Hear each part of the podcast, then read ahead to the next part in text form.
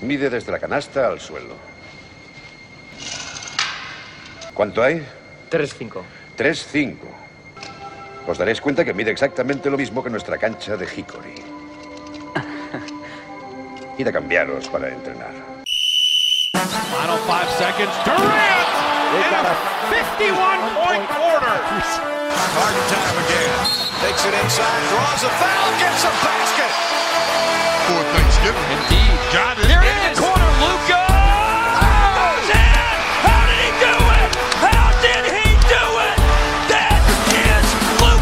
Magic. Hola, bienvenidos a Zona 305, soy David Fora, como siempre me acompañan Sergio Pérez, Hola, ¿qué tal? Alberto Rodríguez, ¿Qué pasa, chicos? Jacobo Fernández Pacheco Hola David, hola a todos. y Bienve Fajardo. Basta. Sergio Pérez, dato de la semana. Dato de la semana sencillito y al pie, el Real Madrid batió su récord de más triples en un partido de la Euroliga con 19 en la jornada, en la última, la de este fin- esta semana, contra el Fenerbahce, 19 triples que, y sin jugar Carroll. Cuidado. Bien, bien. Alberto Rodríguez, ¿dónde nos pueden seguir? Tenéis Facebook, Twitter e Instagram como arroba zona 305 podcast. Jacobo Fernández Pacheco, ¿dónde nos pueden escuchar? Estamos disponibles en hasta 10 plataformas: Evox, Anchor, Spotify, Apple Podcast, Google Podcast, Breaker, Pocket Cast, Overcast, Radio Public y Stitcher. En todas estamos como Zona 305. No olvides que si te suscribes, cada vez que publiquemos un programa nuevo te saltará una notificación. Y Bienve Fajardo, para rematar esta introducción. Pues eh, otro dato curioso que es que Tatum ha sido el jugador más joven de Boston en alcanzar los 50 puntos y la mayor anotación de los Celtics en temporada regular desde los 60 puntos de Larry Bird en el 85. Poca broma, ¿eh? Venga chicos, ya empezamos.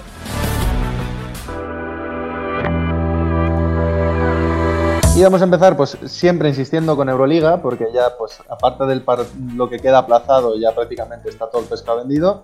Mm, Nuestros oyentes de Valencia dirán, ¿cómo que pescado vendido? Estamos sufriendo aquí como perros. Pero en general, para la gran mayoría, para el 99% de los fanáticos de la Euroliga, ya está el pescado vendido. Y vamos a repasar pues un poco lo que ha pasado, cómo están ahora mismo eh, los emparejamientos. Ya sabemos lo que falta para Valencia y también pues un par de cositas más concretas que han pasado a nivel de jugadores. Ya sabemos tanto el debut de Pau Gasol como lo de Gavidec. eh, que sé que Jacobo y Pérez van a tener muchas ganas de hablar de lo de Gavidec. Lo Pero de bueno, Gaby primero vamos a centrarnos un poco en lo que ha pasado esta última jornada. Como decíamos, ya tenemos casi todos los emparejamientos. El Barcelona eh, es el único que no sabe quién va a ser su rival, que será el que es, pues según lo que haga el Zenit en ese partido aplazado, será Zenit o Valencia. Que nosotros desde aquí pues animamos a que haya ese bonito cruce español, aunque mm, la verdad es que pase quien pase, creo que todos vemos muy favorito al Barcelona para pasar en ese cruce. Luego tenemos el segundo, CSK se enfrentará a Fenerbahce como séptimo. El Real Madrid, ya sabemos que en la última jornada al final se clasificó, se cruzará contra el EFES. Que sé que Pérez estará muy emocionado después de todo el, el amor que le dedicó a EFES y el buen momento de temporada que llegaba ahora al final. Creo que estará bastante contento de que su Madrid se cruce contra el EFES. Y finalmente el cruce a priori más igualado entre cuarto y quinto de Armani Milán contra Bayern. Lo primero, imagino, pues preguntaros un poco, ya que tenemos aquí a dos madridistas residentes, cómo veis ese cruce del Real Madrid y cómo habéis visto pues esta recta final del Real Madrid en temporada regular. Bueno, yo creo que bien en cuanto a que se salvan los muebles, ¿no? El barco no, no se hunde del todo. Eh, va a ser interesante, como hemos dicho, tras la marcha de Deck, eh, cómo reacciona el equipo más después de los últimos partidos que han jugado, que, como ha dicho Pérez, batiendo récord de... batiendo récord del equipo en, en- en triples anotados en Euroliga. Creo que eso es siempre un boost de moral muy importante y a veces la moral consigue hacer por los equipos lo que, lo que las carencias de plantilla o las lesiones no pueden. Entonces yo soy optimista, creo que el Madrid va a plantear batalla. Otra cosa es que esté confiado en una, en una victoria, por muy Madrid que sea y por mucho Madrid que sea, que sería lo que diría Rajoy o Ayuso. Bueno, yo creo que el, que el cruce es bastante favorable respecto a lo que podía ser. Es decir, yo prefería a Efes que a Milán. Sobre todo porque el Efes se basa en dos jugadores, que son Misic y Larkin, y, y si consigues parar dentro de lo que cabe dentro de lo que se puede parar estos dos tíos. Si más o menos consigues parar esos dos jugadores, el EFES baja mucho las prestaciones. Se notó sobre todo al principio de temporada que el Arkin no estaba bien físicamente. Entonces el EFES empezó a perder muchos partidos. Ahora ya ha cogido más ritmo. Pero creo que va a ser un cruce mucho más igualado por el oficio sobre todo de los dos equipos y porque, como bien ha dicho Jacobo, el, el Madrid viene con esa energía ¿no? de, de haber clasificado, o sea, haberse clasificado en la última jornada y jugando muy bien. Que bueno, yo creo que va a ser un cruce, ya te digo, muy igualado, que va a ser a cara de perro. Lo que pasa es que, claro, cada vez que un equipo español viaja a Estambul, eh, algo pasa. Entonces, eh, seguramente, no sé, Tavares se romperá una rodilla o, o algo de ese estilo, no sé, deseo que no. Lo, lo ficharán los Pistons mañana. Sí, o algo. Bueno, el, el otro español, o los otros españoles, ya sabemos, Bar- Barça ya primero, Valencia aún con vida después de ganar a Basconia en ese último partido agónico entre españoles de final de temporada regular. Eh, Alberto, Bienve, o también, bueno, Jacobo y Pérez tampoco estáis eh, vetaos de Vetaos. comentar. Eh, sé que no todos os esperabais una victoria del Valencia, sé que había más de uno que confiaba en el oficio de Basconia. Estábamos un poco 50-50 en quién iba a pasar. Eh, ¿Me sabéis comentar un poco cómo habéis visto esa última jornada? Yo creo que. Bueno, dale, Alberto, empieza tú. yo creo que dura, ¿no? Al final, o sea, no en ningún momento fue un partido fácil frente a Basconia, pero sí que viene, sí que viene ocurriendo lo que lo que hemos dicho a lo largo de toda la temporada, ¿no? Que, que el Basconia no ha sido ese equipo campeón de, A- de ACB, o sea, no, no ha tenido esa constancia, no ha tenido ese ese resultado, esa, ese buen juego, ¿no? Que se le vio. Eh, y, quién sabe si a lo mejor ya estamos cumpliendo rápidamente otro de esos círculos interminables, ¿no? De esos cambios de entrenador que siempre comentamos aquí en el programa. Eh, pero, pero yo siempre a lo largo de esta temporada he visto mucho más sólido a un equipo como Valencia. Y, y, hombre, es favorito el, el Barcelona en el caso de que Valencia sea octavo, que es una pena que no dependa de ellos. Pero Bueno, en el caso y de el caso de que el Zenit sea octavo también es favorito del Barcelona. Sí, sí, sí, sí, pero me refiero que, que en, el, en el caso de que Valencia sea octavo, eh, va a ser, en mi opinión, un cruce mucho más interesante. Al final, pues eso, aparte de que sea un duelo español, creo que Valencia es un equipo que en grandes citas eh, da un poquito más de sí. Puede meter algún problema más al Barcelona, aunque piense que luego el Barcelona puede, puede salir de ahí con relativa facilidad.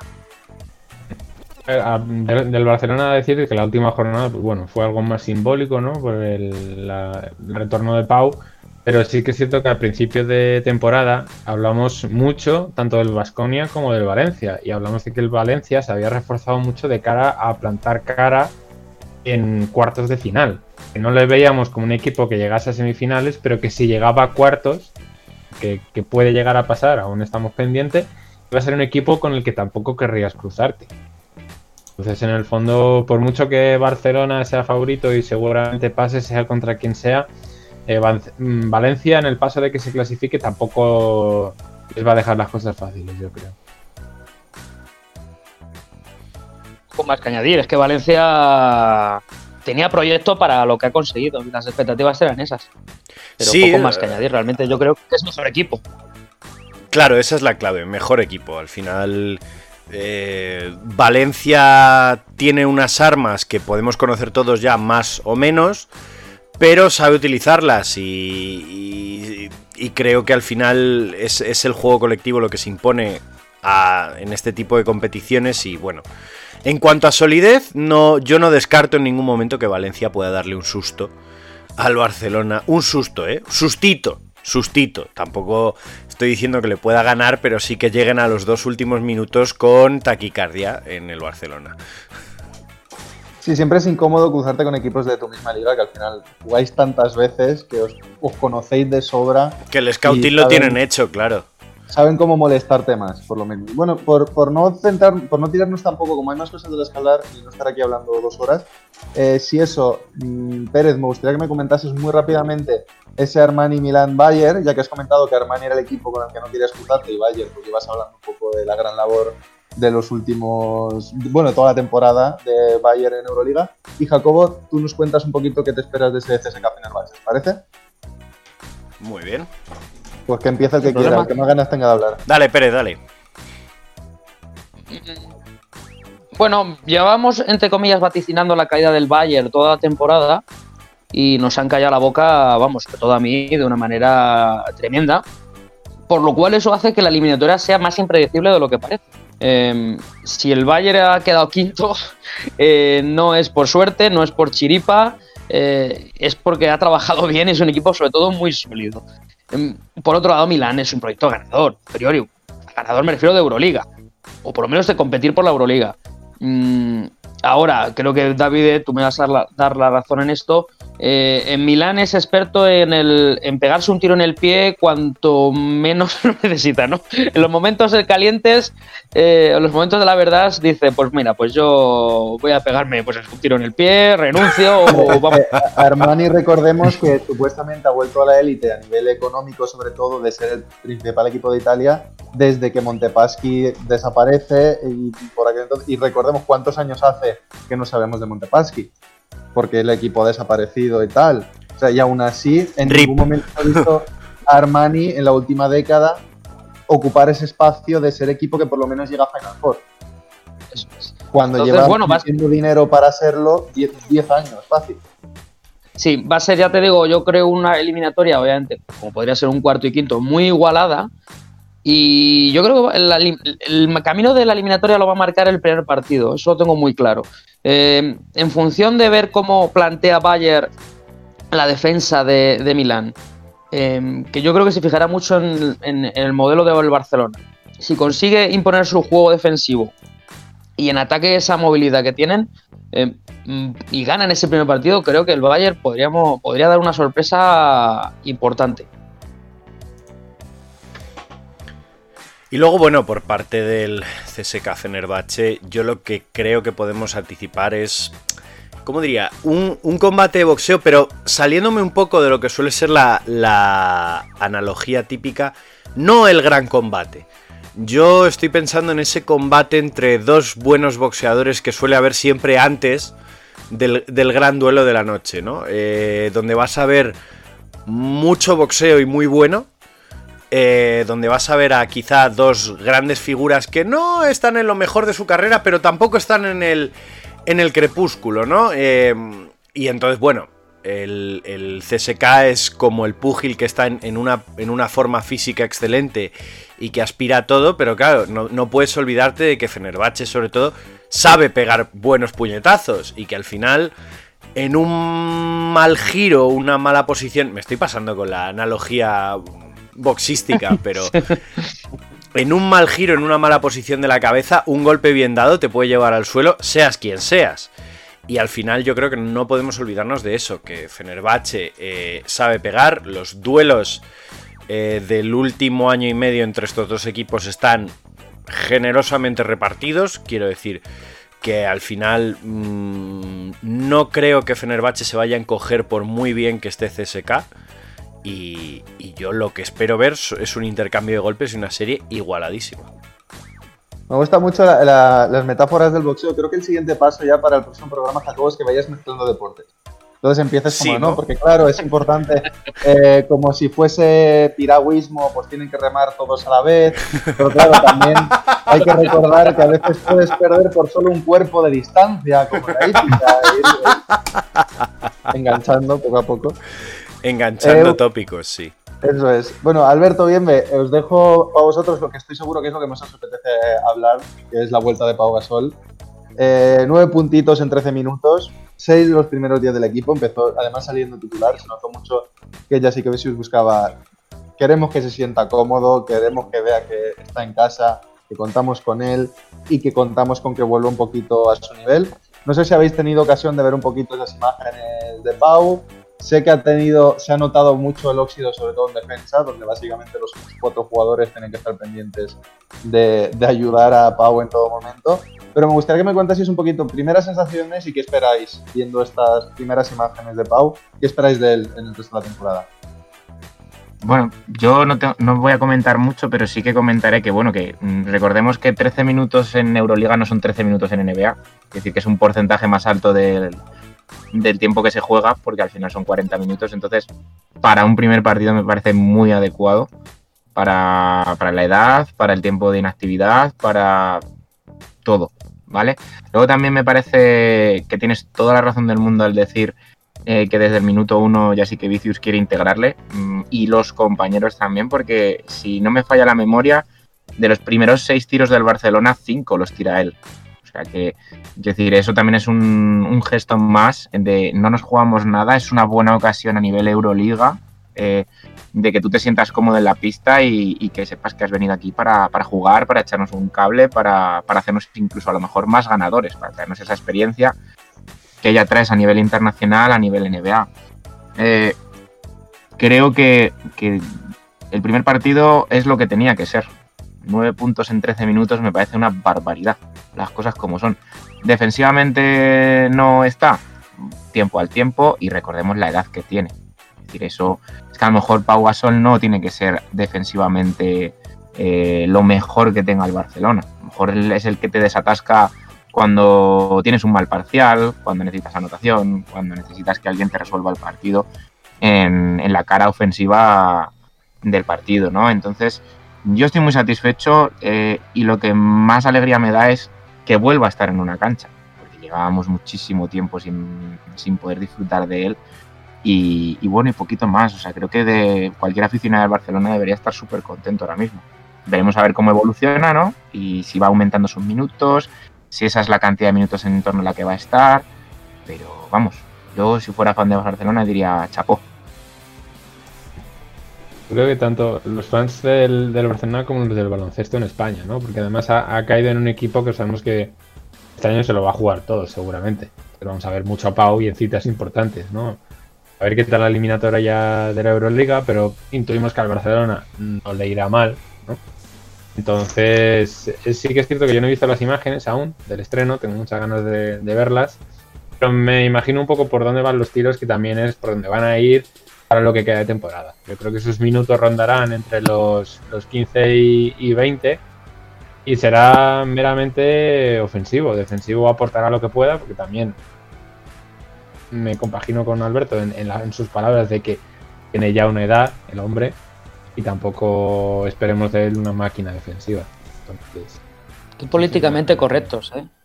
Yo voy a. Yo aquí voy a romper la cosa. Aquí, en esta vida, tú sabes que estás ante un superclase. Cuando un tío, después de 25 meses sin pisar una pista, sale 13 minutos y acaba con 9 puntos. O sea, yo creo que no hay mejor definición de lo que es un superclase en una pista de baloncesto que un tío que a sus 40 años, que sí, que está cascado físicamente, que tal, que no sé qué, lo que queráis. El tío salió 13 minutos, aguantó sus 13 minutos, mejor o peor, pero metió 9 puntos, cogió sus rebotes, dio su asistencia y chimpún.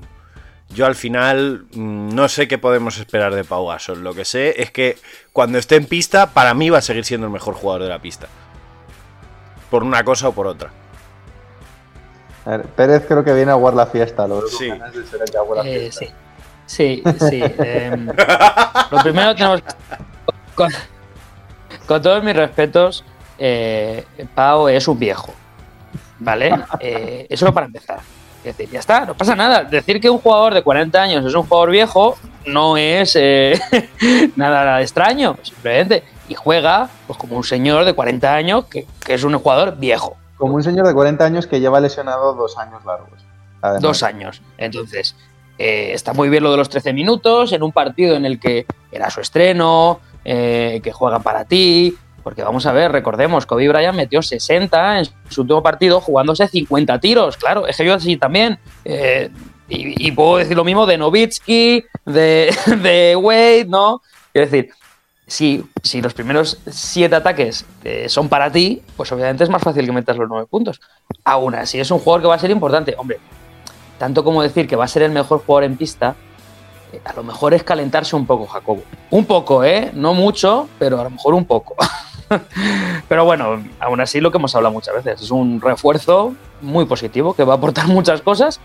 Vamos a ver cómo llega físicamente a, a los playoffs, que están ya aquí de Euroliga. Y, vamos a ver esos, esos enfrentamientos defensivos, porque Dublevich es un tío duro que te abre la pista, que te corre, Toby también, si va, o sea que si va a Valencia, digo, o sea que quiero verlo eso. Bueno, y ahora que Pérez ya ha caldeado un poquito el ambiente, voy ya a insistir para que saque la vena incisiva. Y lo de Gaby Deck. Gabriel Deck, ya sabéis, el Madrid se clasifica agónicamente. Gabriel Deck juega 38 minutos y medio. Prácticamente no se sienta en ese último partido.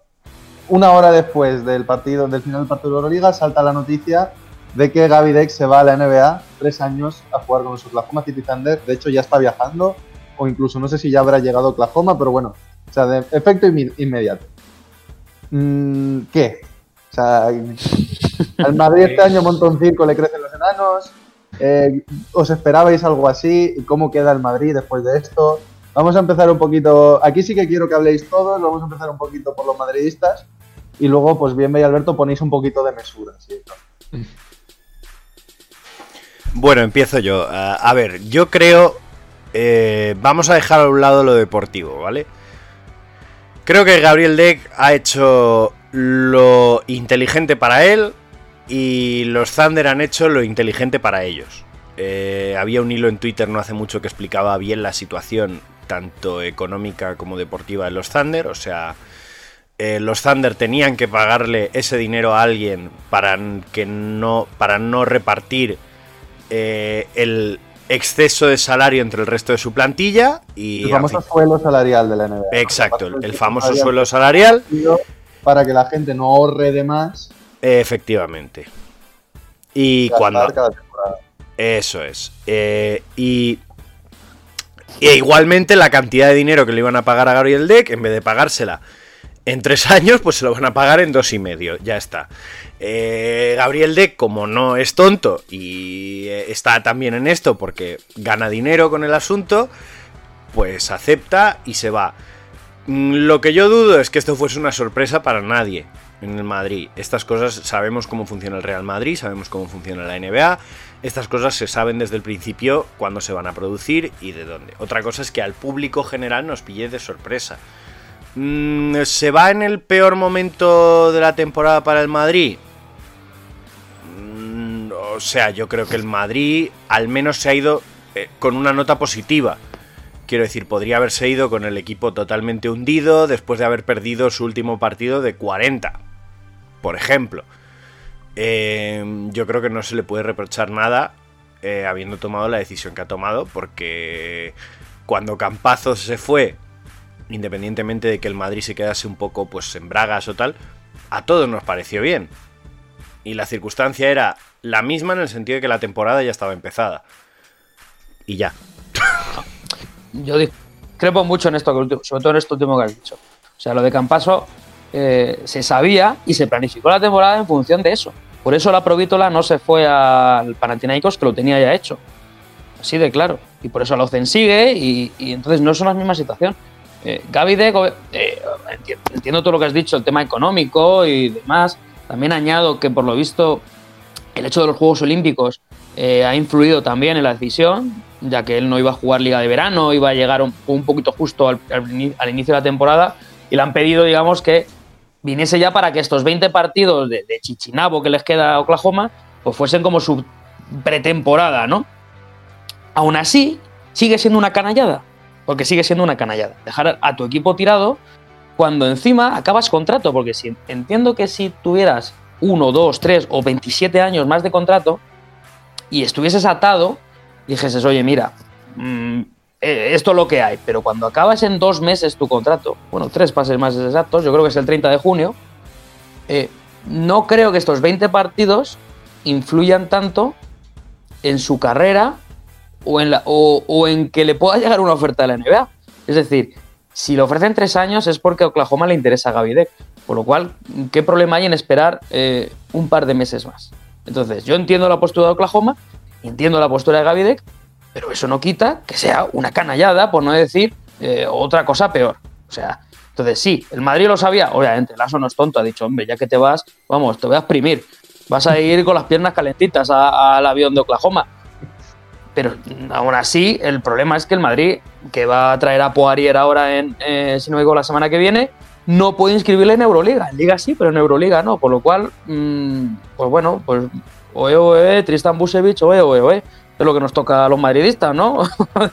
y, y ¿qué más quiere que diga? Es que si no me voy a calentar mucho más. Así es que que hablen los otros. Eh, Pues eh, yo estoy con Pérez. En general, me parece una, una canallada y una falta de respeto incluso el irte en este momento de un club en el que estás siendo un jugador muy importante. Una país de Oklahoma. ¿Y qué vas a hacer en Oklahoma? 20, 20 partidos. Bacana, si te- seguramente seas muchísimo más productivo, juegues más y tengas incluso un crecimiento deportivo mayor en el Madrid ahora mismo. Sé, esto de irte ahora, en este momento, de esta forma, por mucho que lo hubieran planificado, me parece muy mal por parte de Gabriel Deck. Incluso la imagen que va a dar a, la NBA misma, de que en cualquier momento este jugador, mira, eh, mira con el Madrid, se acaban de pasar de fase para llegar a, a cuartos de Euroliga y se va, siendo un jugador clave.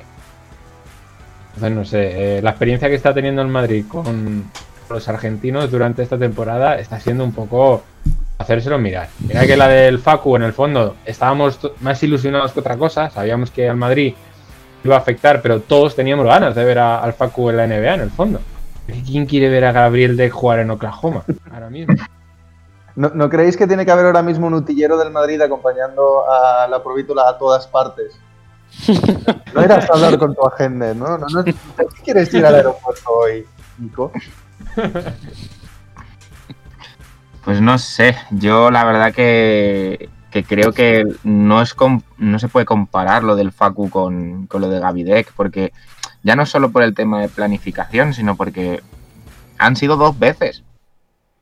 Han sido dos veces, o sea, hubo un momento hace ya unos meses en los que saltó un- otro rumor, no como este, porque esto no ha sido rumor, esto ha sido pum, ha salido, se va y ya está, eh, en el que se le vinculaba con varios equipos NBA. Eh, pero claro, dos veces en un año, mm, me parece que a nivel imagen de jugador, la NBA le da igual, porque al final yo creo que ya han conseguido en este caso Oklahoma al jugador que querían, si es que lo querían, o simplemente quieren darle dinero para lo del suelo salarial. Pero, pero es muy. A nivel cartel Europa, yo creo que sí que se verá más afectado. Si en algún momento no triunfa en la NBA, no tiene una estabilidad allí, eh, sí que va a ser un poco más eh, reticente a lo mejor la gente a, confiar en él en Europa. Eh, deportivamente, pues, pues yo creo que lo habéis explicado muy bien, ¿no? Esto de que si no va a hacer ligas de verano, olimpiadas y tal, pues sí, el periodo de adaptación, ¿no? Y como va un equipo en el que no se juega nada, pues, pues eso, para caldearse, para jugar 20 partidos que no tienen ningún tipo de, de importancia y poco más.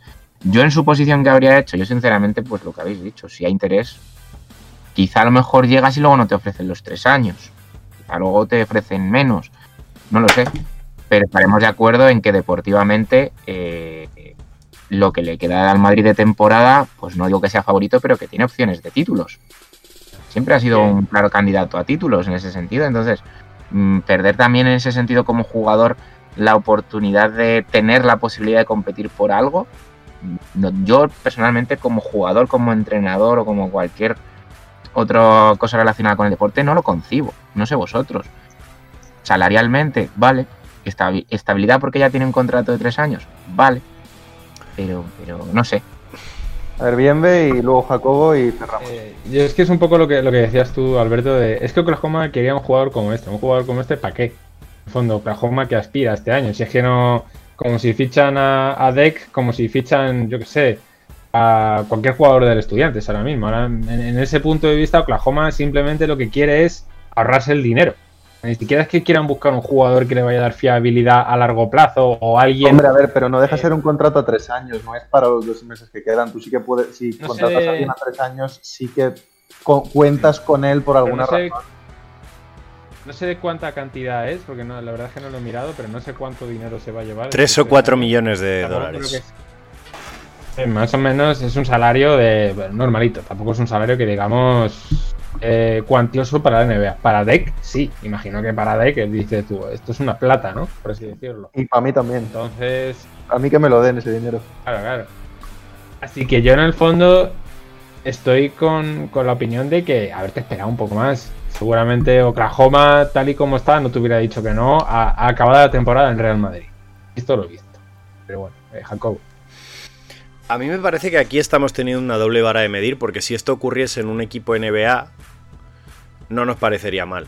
O sea, la libertad del jugador para decidir su futuro en la NBA no nos molesta, pero en Europa nos parece peor. Yo supongo que es por un tema de tradición. Mm, por concepto de lo que es el club, de lo que es el equipo, de lo que es la competitividad en Europa, lo entiendo. Pero al final, esto es una consecuencia de la superprofesionalización. Es que el jugador tiene la libertad para decidir y en el momento en el que Gavidec se compromete con el Real Madrid a pagar su cláusula de salida, pues es libre de hacer con su vida lo que quiera.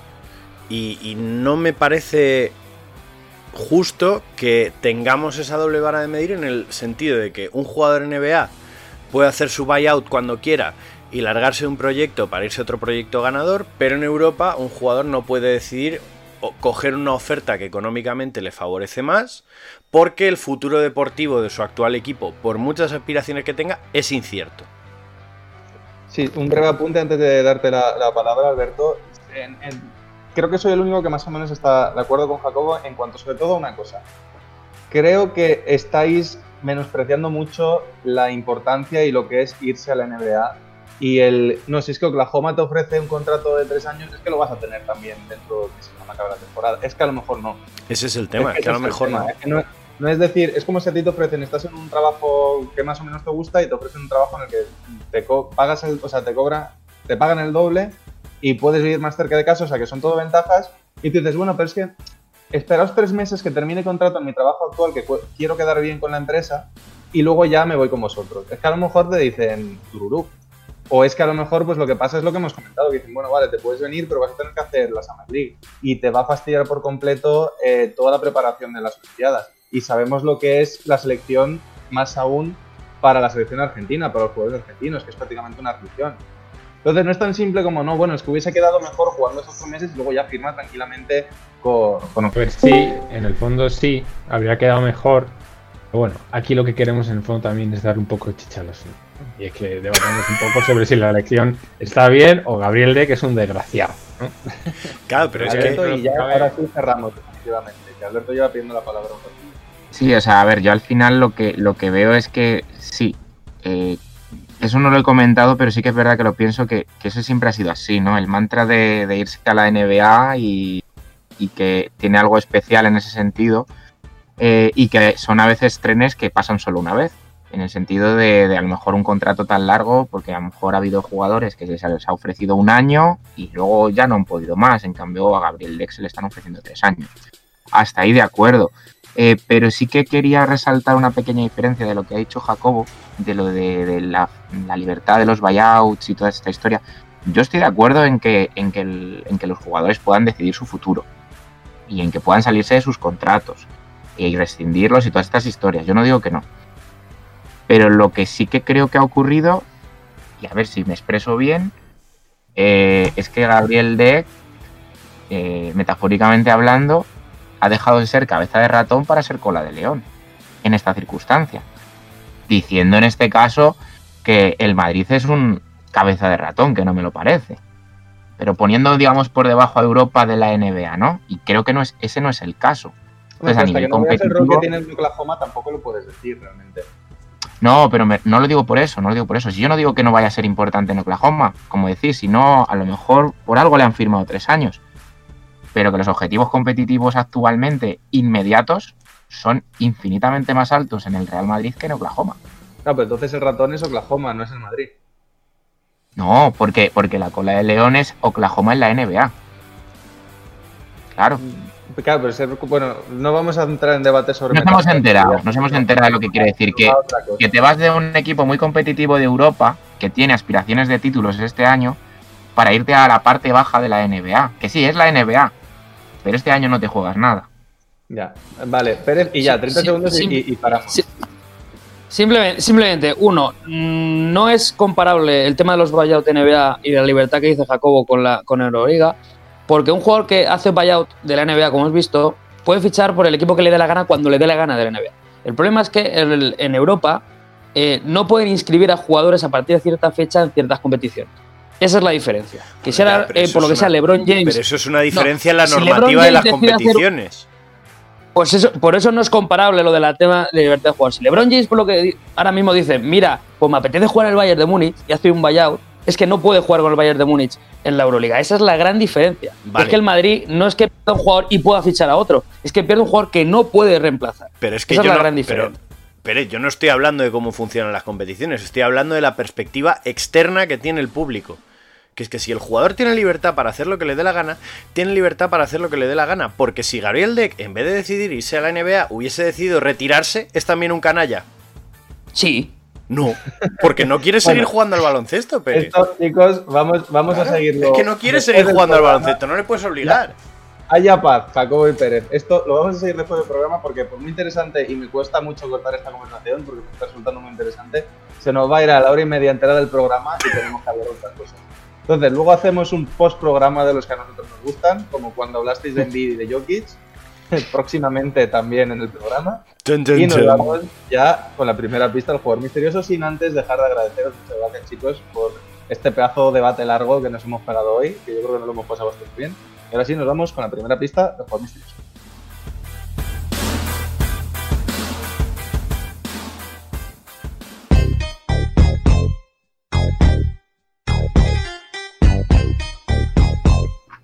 Jugador misterioso que hoy nos lo trae Jacobo.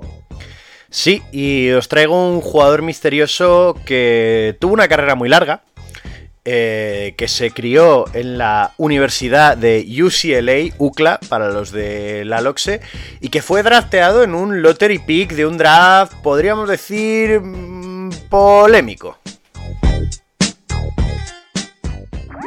Síguenos en redes. Estamos en Twitter e Instagram como arroba zona 305 podcast. Zona 305. Únete al equipo.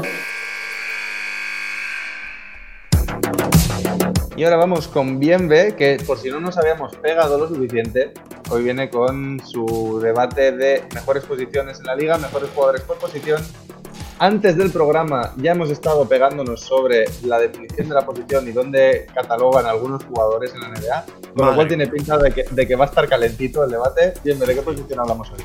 Eh, hoy vamos a hablar de los aleros, ¿vale? Esa posición de tres en la que está catalogados jugadores como LeBron James, Kawhi, Mar DeRozan, Gordon Hayward, pero no un jugador que creo que debemos incluir en esta lista, que es Kevin Durant. Ah, o sea, aquí, aquí sí que lo incluyes y te da igual la no, clasificación, no, ¿no? yo no lo he incluido, pero creo que deberíamos. Ah, no, no es incluido Durant. O sea, peor todavía, me parece. Es que esto es eh, paupérrimo. Yo no lo he incluido porque técnicamente no lo está, pero pienso que sí que deberíamos incluirlo como alero porque es con lo que juega. Y de aquí ya no, no hemos, no va a ser la primera vez que lo hablemos, seguramente no sea la última, pero ya hemos hablado de qué pasa con la NBA y sus clasificaciones de eh, base, escolta, alero. Tú puedes clasificar a un jugador de tal posición, pero luego el jugador juega de lo que se le da bien y lo que le da la gana. Entonces, yo creo que lo que vamos a hacer en esta sección, que es lo que hacemos sobre siempre, es nombrar a los cinco mejores jugadores que yo pienso que ahora mismo son aleros, tal y como están inscritos en la NBA, y que luego hablemos un poquito sobre si había que incluir a algún jugador, que en este caso creo que está bastante claro quién, porque tampoco es que haya muchos aleros en la NBA destacables. Y vamos a comenzar. El número uno, LeBron James. Un poquito más que añadir, eh, sigue siendo el rey de la NBA, sus 36 añazos, el desgraciado, y no parece que este año sea menos. La lesión sí que es cierto que es un claro ejemplo el impacto que tienen los Lakers, que han visto como junto a la baja de Davis, su racha de victorias está sufriendo considerablemente. ¿Quién seguiríamos? Eh, yo creo que Kawhi Leonard, el máximo anotador dentro de la posición este año. Eh, Kevin Durant, aunque esté como 4, está prácticamente empatado con él en puntos. Y sí que es cierto que Durant, eh, como ha jugado tan pocos partidos, no le, no le cuentan las estadísticas prácticamente para ninguna de las dos categorías. Así que bueno, de eso ya hablaremos un poquito más tarde.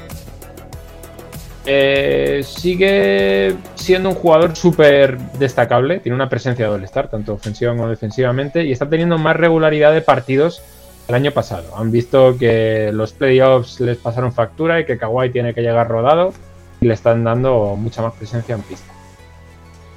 Número 3. Hemos hablado antes de él. Y es Jason Tatum, segundo máximo anotador en la posición, es también líder de, de los Celtics en robos y asistencias. Eso, ¿qué, qué nos deja ver? Pues que tiene más dotes de liderazgo que desde hace un par de años, ¿no? Lleva ya cinco años. Creo que pasa en Boston. Y el equipo prácticamente es un solar sin él o Brown en pista actualmente. Porque que Tatum sea tanto líder en puntos como en robos y asistencias, eh, diría mucho, si no fuera porque creo que son como dos robos y cuatro asistencias con cinco. Así que. Hombre, que dos robos pocos no son, en este caso. No son pocos. Pero cuatro asistencias y ser líder de Boston me parece. Eso te lo, eso te lo compro, eso te lo compro. Te voy a confirmar ahora mismo que Pero es un poco como decir, hombre, es que, que tu máximo rebotador sea Westbrook con 11 rebotes por partido, es que 11 rebotes los quiero para mi pivot también, ¿sabes? Vale, no, no son dos robos, son 1,3 robos. Eso ya. Ya dice mucho de Boston, yo creo. Me, me he venido muy arriba, ¿eh? Con los dos robos. Número 4. Para mí, esta temporada, Jimmy Butler. Ya demostró el año pasado que sigue siendo uno de los mejores jugadores de la liga. Defensivamente sigue igual de pesado. Y ofensivamente logra hacer mejor a sus compañeros. Un equipo que está recuperando fuerzas tras tanta lesión y está empezando a jugar muy bien. Muchas ganas de ver a, a Miami lo que queda de temporada. El número 5, que va a ser el jugador que seguramente saquemos de la lista para incluir a Kevin Durant, es Brandon Ingram.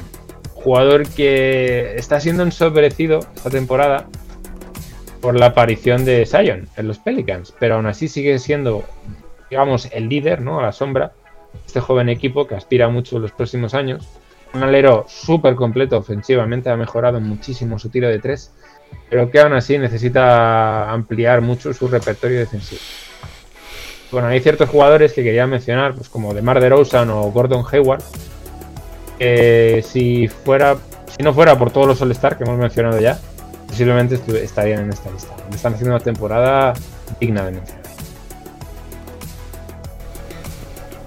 Eh, que, entonces, que cada uno que vaya diciendo ya su lista, o...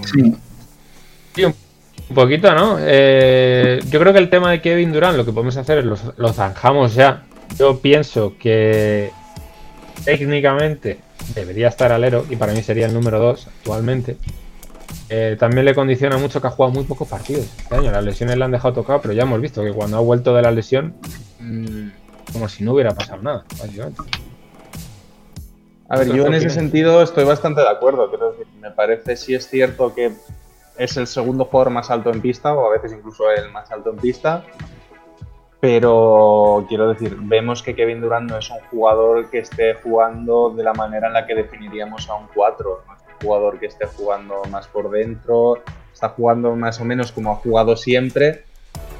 Eh, creo que incluso minutos en los que no está Joe Harris en pista lo podemos seguir viendo jugando de 3 y yo lo seguiría manteniendo. Además, el, debate siempre en estas posiciones 3-4, donde en la NBA actual cada vez hay más flexibilidad, donde vemos jugadores jugando un poquito de todo.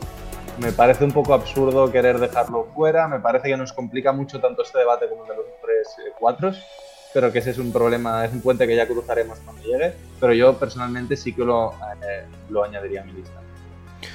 Eh, yo es que diría que igual que apareció con, con la prolificación de los bases en la NBA, la, la figura del combo guard, creo que ya podemos hablar del combo forward en la NBA, que es que son jugadores que al final no es que estén en una posición indefinida, es que por el propio perfeccionamiento técnico del juego, tanto el 4 como el 3 pueden jugar en la misma posición porque tienen que hacer prácticamente lo mismo.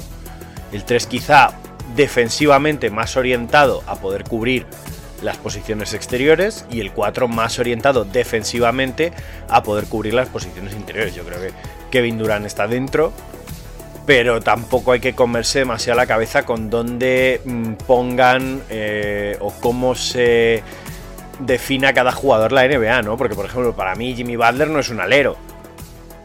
Eh, Para mí tampoco. Claro, es, un escolta, primero por los centímetros, que es, es que sin ir más lejos, la, la idea del alero siempre te viene a la mente un jugador de los exteriores el más alto, ¿no? Y, Mm. y ya sin ir más lejos, eh, de- si puedes poner al escolta del equipo de Jimmy Butler con él, que, que no sea Oladipo, todos los demás jugadores de perímetro son más altos que él, excepto Nan y Dragic.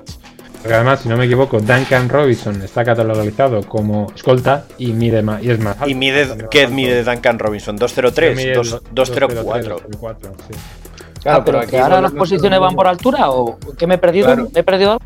A ¿Van ver, por altura, entonces? tradicional- Ah, vale, tradicionalmente responden a un perfil de altura porque se entendía que determinados jugadores de determinada complexión física no podían tener una serie de habilidades. Yo lo que estoy diciendo es que eso ha cambiado. Lo cambié hace mínimo 10 años. Ya, Bueno, Pérez, venga. Pero bueno, vale, entiendo por dónde vas, entiendo por dónde vas. Te voy a dar. es que me ese- estás llevando la contraria hasta cuando te doy la razón, macho. Yo, yo creo que nos falta un nombre muy importante en esta lista que es Gabriel Deck. Eh, yo creo que Gaby Deck debe, debe estar en Oklahoma, ¿no? Que por eso lo han fichado, ¿no? Para, Deck, para liderar al equipo, ¿no? Lo podemos añadir todavía. Ah, ah, bueno, vale, no pasa nada. Ya, ya lo podemos. Ya le- ponemos un parche al programa y lo, y lo metemos, ¿no? Bueno, pues si queréis me lanzo yo a la piscina, voy a ser el primero eh, que abra la caja de los truenos. Evidentemente, sí, me quedo, aunque fue mi mejor base, me quedo también con LeBron James como mejor alero, que juegue de las dos posiciones es el mejor, y me da igual que no creáis en mi lógica. Mi segundo mejor alero, evidentemente, efectivamente, es Kevin Durant. Mm, casi no se le nota la lesión, más allá de que ha estado parado mucho tiempo, de que se ha parado, se ha parado muchos partidos, pero cuando ha estado en pista lo hemos visto jugar casi igual que antes de, de la lesión de Aquiles. Y no olvidemos que antes de la lesión de Aquiles había incluso quien ponía en duda que LeBron siguiese siendo el mejor jugador de la liga, que Durant estaba ya prácticamente en ese nivel. Con lo cual, primero, segundo, ellos dos. Tercero sí que voy con Kawhi Leonard. Creo que lo que ha demostrado un poco la última temporada es que le falta un pasito, un pequeño pasito para estar a nivel de estos dos.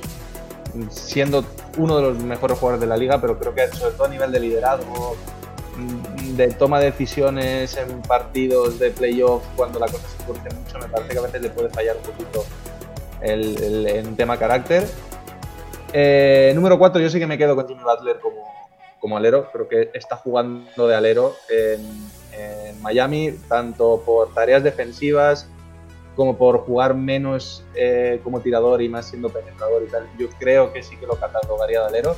Y el impacto que tiene en Miami es espectacular. Hemos visto Miami con Jimmy Butler y Jimmy Butler es un equipo totalmente distinto. Entonces creo que, su- mira que yo no he sido el mayor defensor de Jimmy Butler, pero creo que está demostrando en las últimas dos temporadas que merece estar ahí. Y en último lugar sí me quedo con Jason Tatum, que más allá de la temporada de los Celtics, que está siendo un poquito floja y tal, creo que él sigue estando a ese nivel espectacular. Aunque sí que quiero hacer una pequeña mención de que yo creo que dentro de un añito probablemente en esta lista meteremos el nombre de Michael Porter Jr., porque Denver está espectacular, Michael Porter Jr. cada día juega mejor. Todavía no lo puedo meter en el top 5, pero cada día veo más cosas que me hacen pensar que dentro de no mucho lo meteremos en ese top 5. Bueno, si os parece bien, acabo yo. Bueno, creo que acabo yo, ¿no? Eh, fácil, la misma lista de David, solo que cambio Tatum por, por Butler. es decir, yo pongo a Tatum el 4 y a Butler el 5. Pero realmente puedo decir exactamente lo mismo que ha dicho David, eh, no tengo mucho más que decir. También añadir un poco la gran temporada, yo creo que está haciendo Tobias Harris, yo todavía le considero un 3. Sé que está jugando como un 4, pero bueno. Y, y poco más, Caris Lever podría haber estado en esta lista. Chris Bueno, Middleton nunca lo está- está- mencionamos, pero también es un Chris Middleton está ahí, ¿no? mientras hablabais está haciendo un poco repaso de todos los equipos, quiénes son los titulares, y es cierto que, que el nivel de los aleros ha bajado un poquito respecto a otros años. ¿eh? Esta temporada se nota, se nota bastante. Se nota está- mucho está porque- mucho más concentrado en, en bases y escoltas. eh, el nivel, ¿no? Están, hay, hay muchos más All-Star, ¿no? Y yo creo que también porque la, la idea del nivel que tiene que tener un alero en la NBA lo ha redefinido un poco tanto LeBron como Durant, ¿no? O sea, lo, lo que, lo que puede hacer o no puede hacer un alero en pista lo han redefinido tanto que es que creo que dejan a la competencia muy por abajo. Entonces ve- sí. vemos esa pérdida de calidad sin desmerecer para nada, en mi opinión, jugadores como Jalen Brown, Jason Tatum, Kawhi, el propio Paul George, que a mí me parece mm, un jugador eh, espectacular, que si tuviese sangre en vez de horchata en las venas, eh, estaría en lo más grande siempre. Sí, de hecho, Paul George yo no lo he mencionado también porque creo que ya lo metimos en la lista de escoltas, pero también si lo consideramos lo o que podríamos considerar alero, también estaría. Claro, pero es, es lo típico. Paul George, yo creo que también por un tema físico, ¿no? Cuando jugaba en Indiana y pesaba 10 kilos más, podíamos decir que era un alero. Y no ahora que, que solo es un fino tirador y tal. Pero, pero vamos, yo creo que el nivel baja por, por eso que, he dicho, que es que LeBron y Kevin Durant han redefinido tanto lo que, lo que, puede, lo que puede ser esa posición que la competencia se queda muy floja. Ya no es como en los al principio de los 2000 o, en, los 90, que, que el perfil de alero, en cuando un jugador tenía un poco de habilidad, eh, subía muchísimo y, y eran más intercambiables la posición de alero y escolta y no era tanto entre el 3 y el 4. Bueno, creo que son muchas historias. Yo por incluir en mi lista, ya digo, por el factor sangre, está por delante Jimmy Butler, pero mi mención honorífica es, es- es Paul George. Mi lista es prácticamente la misma que Pérez. Pues Eh, a mí, falta a mí Alberto, me vais a matar. A mí me vais a matar. La polémica siempre. Eh, yo tengo de número uno a LeBron James. Número uno. No, no, no, no nos columpiemos, no nos columpiemos. Eh, número uno, LeBron James. Eh, en otra circunstancia, mi dos sería Kevin Durant, pero sobre todo este año creo que eh, pongo segundo a Kawhi Leonard porque ha jugado más partidos, una cosa que se le echaba en cara el año pasado. Entonces, tema lesiones, pues ahí sale mal parado Kevin Durant y sale beneficiado Kawhi Leonard en mi, en mi lista. Tercero, Kevin Durant. Y con el 4 vamos con la polémica, que vais a, a saltarme enseguida. Eh, como hemos dicho que entre el 3 y el 4 hay ciertas diferencias y no diferencias, yo personalmente siempre he considerado ante Tocumpo un 3. Bueno, la Bueno, calentada. Bueno, Se ha venido Entonces- arriba, se ha venido arriba. pues, entonces, yo os lo explico y, y más Pero o menos ojo, coincidimos. Ojo que le todo. mete el 4, ¿eh? No, no le mete el Claro. 1 o el 2, no, no, le mete el 4. Porque no tira.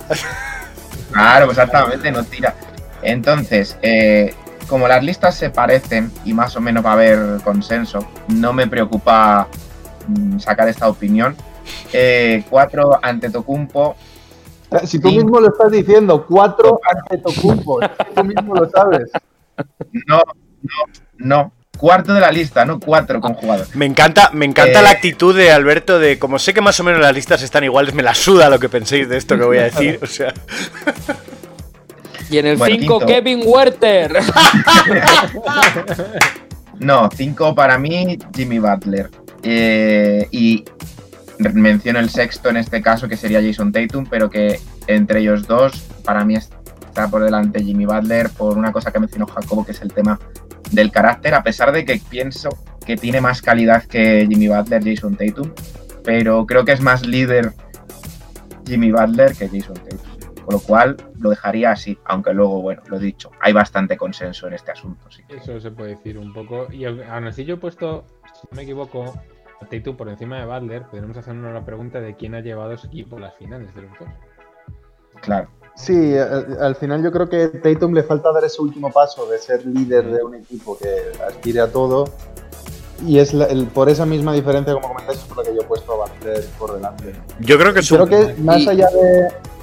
Dime, perdona, Jacobo. no, yo creo que es un paso que veremos con la edad y sobre todo que será coincidente en el tiempo la, la fase crepuscular de Jimmy Butler como jugador y el pico de liderazgo de Jason Tatum. En ese yo es lo que creo que podríamos esperar en ese sentido. Claro, más para Jimmy Butler, yo veo claro lo normal es que Jason Tatum a largo plazo lo recordemos como mejor jugador que Jimmy Butler. Pero en este momento preciso de su carrera, sí que me quedo por poquita diferencia con Jimmy Butler. Si, si cerramos, ya por, por recoger un poco todo, si, yo creo que la decisión principal es si aceptamos a Durant como alero, porque a partir de que lo aceptemos como alero, más allá de, de lo de Antetokounmpo, que como somos cuatro votos a uno, Antetokounmpo quedaría descartado, que el mismo Alberto ya lo ha dicho un poco sabiéndolo. Y los cinco nombres los tendríamos, porque coincidimos en los cinco primeros nombres. Así- y luego ya veríamos un poco qué hacemos con Tatum y, y Butler. Pero me parece que es una de las decisiones más simples de estos debates que hemos tenido hasta Sí. el momento, lo cual me, me tranquiliza. Pero por escasez, ¿eh? Durant. ¿Cómo? Por escasez, entre otras Ya. cosas. Es posible. Entonces, nos quedamos con Durant, yo voto que sí. sí, sí, dentro, Sí, dentro, sí, sí. dentro. Vale, pues si Durant está dentro, sabemos que los cinco nombres son LeBron, Durant, Kawhi, Butler y Tatum. Y a partir de ahí, pues nos quedaría decidir el segundo, tercero y cuarto, quinto, que están ahí bailando en función de la lista de quién. Como siempre, nos podemos pegar para ello o podemos pedirle a los oyentes que nos digan en qué situación nos colocarían y se añadirían algún nombre. Yo no creo que ¿Queréis nos vayamos a pegar tanto, ¿eh? No creo que nos vayamos a pegar tanto, si te soy sincero. Ponnos a prueba, Pérez y a mí. Ponnos a prueba. Que Yo creo que no, de verdad. Vamos, dale. Yo creo que no. Yo creo que no. Hombre, a ver, si no me equivoco, Durant ha salido segundo más veces que Kawhi, ¿verdad? Sí. Con lo cual podríamos dejar a, Durant segundo y a Kawhi tercero. Y lo que no me queda claro es entre Butler y Tatum, ¿quién ha quedado más veces arriba? Recordadme, yo he dejado a Butler cuarto. Yo Yo, también. yo tengo una pregunta muy, muy inocente. eh. ¡Mentira! ¿Quién ha sido el star ¿Quién ha sido el star este año? ¿Tatum y Butler los dos o solo uno de los dos? Hombre, a ver, pero volvemos a lo mismo con las lesiones. Sea, Es que por esa regla de tres, a lo mejor tenemos que Les dejar a cuenta Durant a fuera los también. dos, les cuenta a los dos. No, poco hay que añadir, hombre. Acepto Butler como cuatro, pues sí. Es que me da un poco igual quién sea el cuarto y el quinto, realmente. o sea que. Y yo igual. Bueno, pues entonces, a, priori, si no me equivoco, lo dicho. LeBron, Durant, Kawhi, Butler, Tatum sería la lista definitiva con las discrepancias internas. Creo que es la primera vez que dejamos la lista completamente cerrada, lo cual me, me fascina realmente. Y pues otra vez animo a todos los oyentes a que nos dejen sus listas, que nos digan dónde creen que nos hemos equivocado, si Durant es un 4, si Antetokounmpo es un 3 y todas las dudas que puedan surgir, por favor que nos lo comenten. Os agradezco otra vez el debate. Eh, lo siguiente ya no va a ser debate, por suerte, va a ser algo más relajadito. Y nos vamos con la segunda pista del jugador misterioso.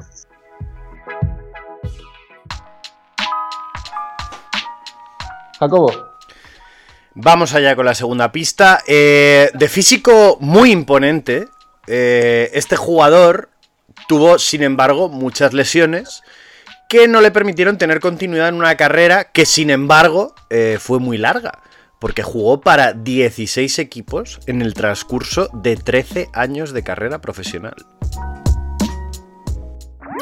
Síguenos en redes. Estamos en Twitter e Instagram como arroba zona 305 podcast. Zona 305. Únete al equipo.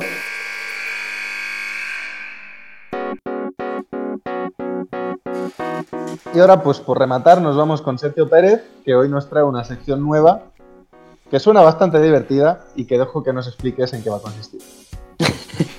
Sí, eh, no, sé cómo llamarlo exactamente, pero bueno, ¿no? Eh, A ver, Es hay, un- un, eh- hay un- Este juego se suele llamar 5 grados de Kevin Bacon cuando se hace. en- este juego existe en el cine. Entonces lo que se suele hacer es partes de Kevin Bacon y tienes que llegar a X actor. Entonces yo creo que lo podremos llamar pues los 5 grados de Shaquille O'Neal, por ejemplo. Porque siempre es el que ha jugado con jugadores de todas las épocas, ¿no? sí, más o menos. Mi idea no era empezar con uno fijo, sino que fuese más random. Fijo, pero ¿no? bueno, como poner el ejemplo, pero explicar un poco para que la Pero sí, no, los, los cinco cabeza. grados, los cinco grados, ¿no? Digamos, ¿no? Pues, pues eso, cinco grados, como la cerveza, pues igual, cinco grados. Eh, esta, esta sección está patrocinada por Mau, ¿te imaginas? Ojalá, tío. Entonces, vamos con lo siguiente. Lo ha explicado bien David, ¿no? A partir de un jugador eh, hay que unirle con compañeros y en este caso también valen entrenadores que ha tenido a lo, largo de su carrera para llegar a otro jugador. ¿Vale? O sea que hay que dar cinco nombres de tal forma que estén todos conectados. Entonces, yo tengo aquí una lista. Cinco precisos, o si por ejemplo podemos llegar en dos o tres, mejor todavía. Si se puede llegar en menos, mejor. Pero tenemos un máximo de 5. Entonces, yo tengo aquí una lista de 40 jugadores que se me han ido ocurriendo eh, a lo largo de la semana, programa, llamarlo como queráis. Entonces, quiero que me digáis eh, dos números entre el 1 y el 40 al azar. Vamos a tener que relacionarlos entre ellos. ¿Vale? Entonces, Recordadme, recordadme qué número de dorsal tiene Antetokounmpo. 34. Pues yo digo el 34 y el 4. vale, Menos me mal, gusta, yo iba a decir me el gusta. sí. Porque vamos a unir a Nikos Galis, Ojo. ¿vale?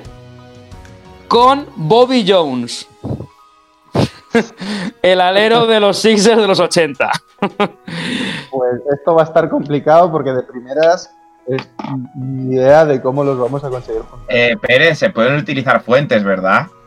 Sí, sí, usar fuentes todas las que necesitéis. Porque va- Van a vamos a ver cómo llegamos. Sí, van a Sí. hacer falta, desde luego. A ver, lo primero es meter a Nikos Galis en, el, en la NBA. Es decir, ¿cómo vamos a juntar a Nikos Galis con la NBA? que en este caso. Porque es Hall of Fame, es posible. No, porque es natural de Estados Unidos. Es natural Sí, y, pero, y fue pero tenemos, claro, pero tenemos que juntarlo con jugadores o entrenadores. O sea, más Sí. allá de, claro, lo podemos juntar, pues yo qué sé, puede haber coincidido también en Olimpiadas con jugadores en NBA, pero no, lo que buscamos es algún entrenador o compañero de equipo que nos pueda abrir la puerta a, a la NBA para juntarlo ya con Bobby Jones. Pero no se puede, por ejemplo, decir que es natural de Nueva Jersey, como No, el jugador no sé qué que No. estaba en Nueva Jersey, Creo ¿no? que podemos tirar por cuándo fue seleccionado en el draft, ¿vale? Que fue en el 79. Casualidad que Pero- Bobby Jones pero- en el 79. Pero, pero es que como no llegó a jugar en la NBA, Claro. ya, pero fue entonces no nos, seleccionado. no nos Vale, vale, vale. No, no, pero compañeros de equipo Claro. o entrenadores que le hayan entrenado. Vale. Eh, él jugó en la Universidad de Seton Hall. Bien, ¿Vale? Busquemos la plantilla de Seton Hall de ese año. buena idea. ¿Vale? Bien, me gusta. Yo, mientras tanto, voy a ir buscando compañeros de equipo que haya tenido en Salónica y en Panathinaikos. Sí, lo que pasa es que en esa época, claro, Nikos Galis es de los años 80-90. eh, en esa época tampoco desembarcaban tantos europeos en la NBA. Es cuando empezó la época de, de Fernando Martín y toda esta gente, ¿no? También recordemos ver. que, bueno, Bobby Jones creo que, creo que fue entrenador. Pues no sé si. Jacobo seguramente lo sabrá mejor como fan Sí. de los Sixers. No sé si fue entrenador. Sí, sí, fue ¿No? entrenador, efectivamente. Eh, estoy buscando la plantilla de 1978 de Seton Hall. A mí me encanta el dato que está dando Wikipedia sobre Bobby Jones.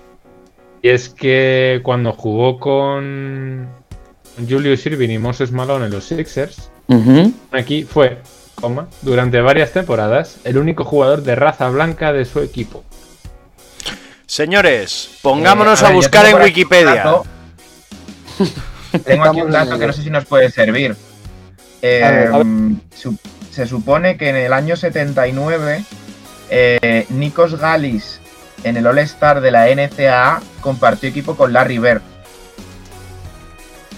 ¿Eso nos, puede ayudar? ¿Nos vale eso? Uf. Vamos a dejarlo un poco en barbecho. En Si vemos, que es, im- si vemos que es imposible llegar, tiramos de ahí. Pero vamos a buscar otra. otra. Buscamos compañeros, digamos, de equipo no de All-Star, sino es que sería más, mucho más sencillo. Buscamos compañeros Eh, de equipo de verdad. A ver, los jugadores que promediaban, los titulares de aquel equipo de Seton Hall eran Clark Young, Mark Coleman, Dan Calandrilo y Howard McNeil. ¿Algu- ¿Alguno llegó a la NBA? Eso es lo que estoy intentando averiguar. Eh, a ver, Porque ahí sí que tenemos la vía, si no. sí. A ver. No, pero. Oye, la verdad es que la elección de los dos nombres ha sido fantástica, ¿eh? Es que es complicado, complicado, ¿eh? Eh, complicado. Es porque a David le apetecía hacer la gracia. Claro. Entonces, claro, nos vemos en esta. A ver. A claro, ver. porque es eso. Nikos Gales jugó, como bien ha dicho David antes, en, en Aris de Salónica y en Panathinaikos, ¿no? Sí, esos son los Bueno, eh. Howard McNeil, que jugó en Seton Hall en los 70 y los 80, fue eh, fue condenado por asesinato. Esto para que lo sepáis.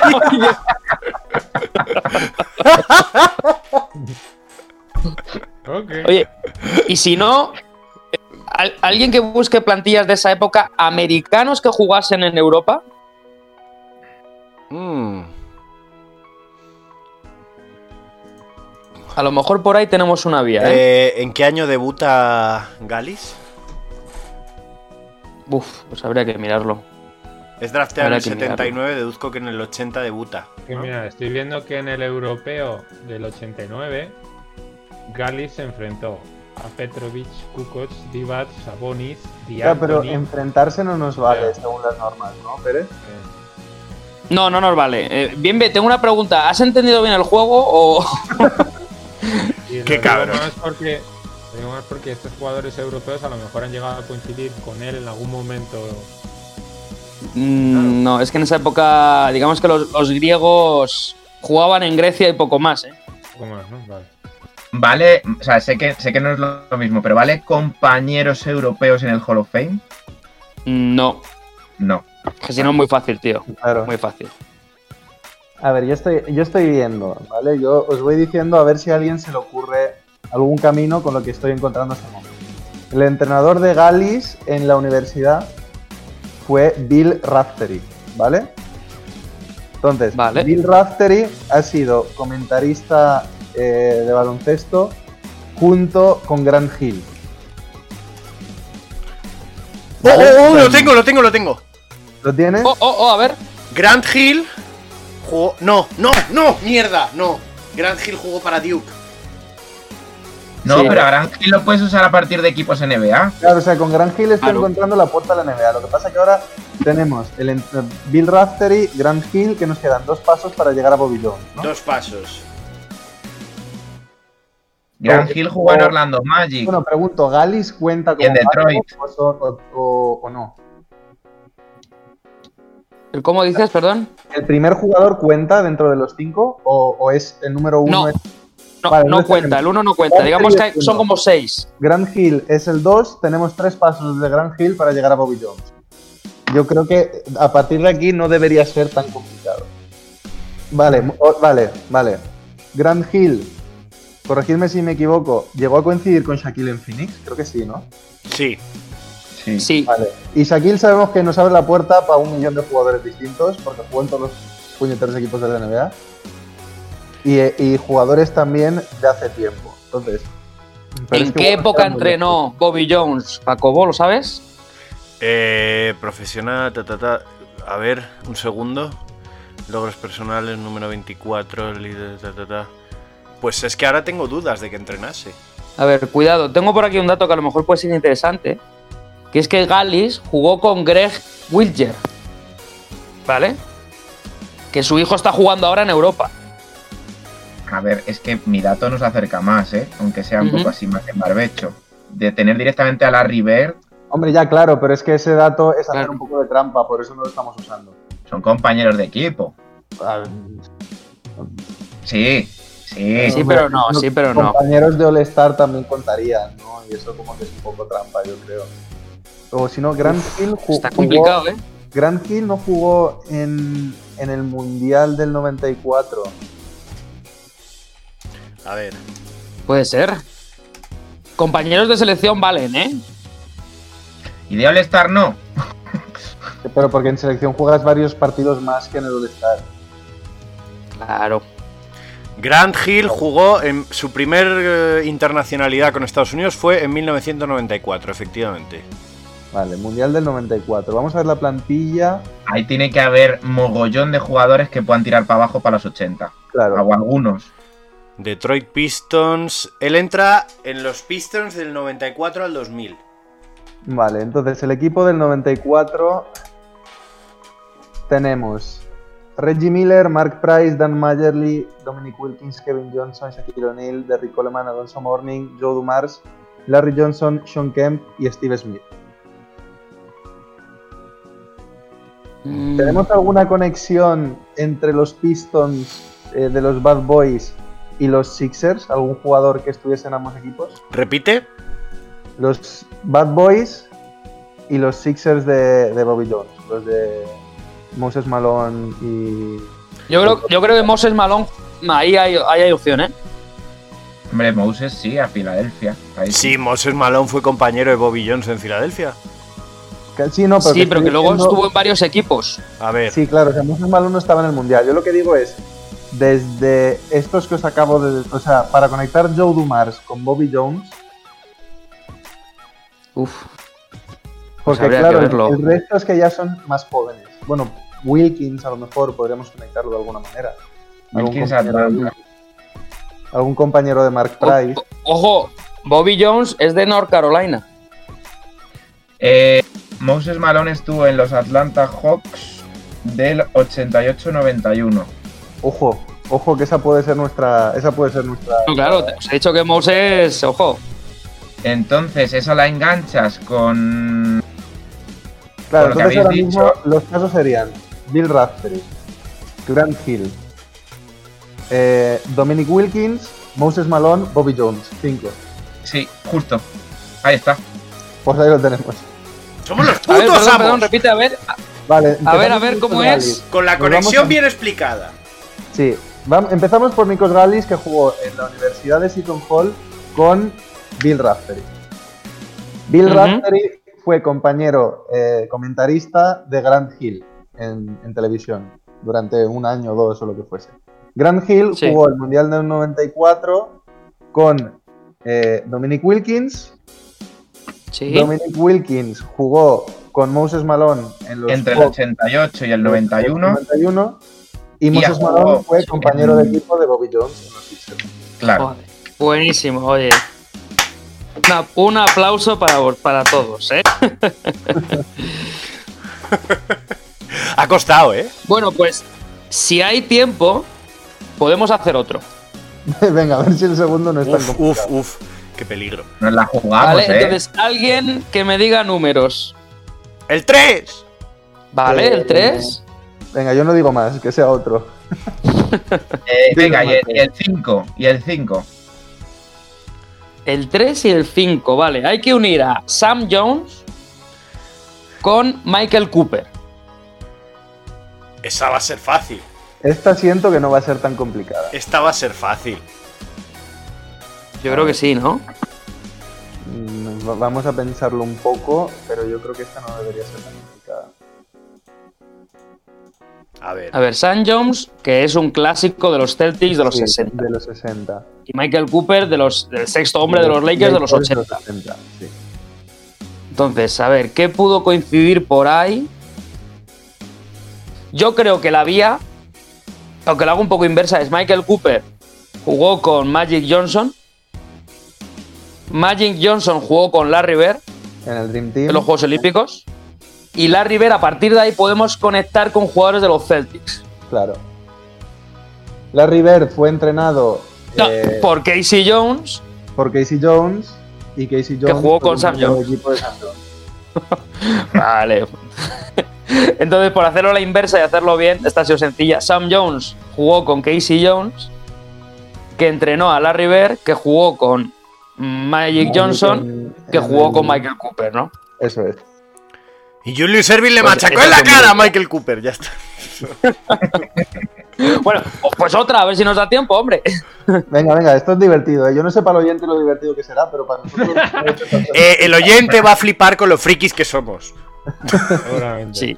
Recuerdo, números del 1 al 40. Ya habéis dicho 3, 4, 5 y 34. Bien, ve, elige tú los dos, que no has dicho nada. 7 y el 14. 7 Vale. y 14. Ah, 7 y 14. Ujú.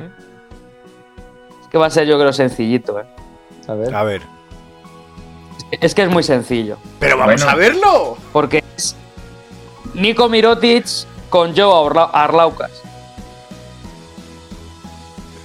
Sí, bueno, pues Mirotic en el Madrid. eh, Fue entrenado. Fue entrenado por Pablo Lasso, que jugó con Joe Laucas, ¿no? Por eso lo digo. Venga, otro, otro, que estamos Pues en. Yo he dicho números. Venga, va. ¿Quién el- ha dicho números? Más números. ¿Quién más ha dicho números? ¿Jacobo o Alberto? Sí, el 1 y el 11. Me gusta. El 1. Vale, este puede ser interesante. Dino Radja eh. con Vale. Steve Kerr. Vale, Steve- Dino Radja jugó en los Celtics en los 90. Sí, Jacobo. Es más simple. A ver, Tony Kukoc. claro. Compañero Steve Kerr fue de compañero de. Tony Kukoc en los Bulls Tony Kukoc de y Raja. Tony Kukoc de Raya en la selección serbia. Entre, entre Pues otras. Vale, se, se acabaron los números. Que os den. Voy a elegir yo. y vamos a unir a Marius Grigonis ¡Madre mía! Con Bob Dandridge. A tomar por saco. Repite. Marius Grigonis, actual jugador del Zalgiris, Que me encanta. con Bob Dandridge. Bob Dandridge, que era el alero de los Bucks del 71. Uf. A ver, yo creo que lo, se puede sacar. Ahora nos va a costar, Dios y ayuda, ¿eh?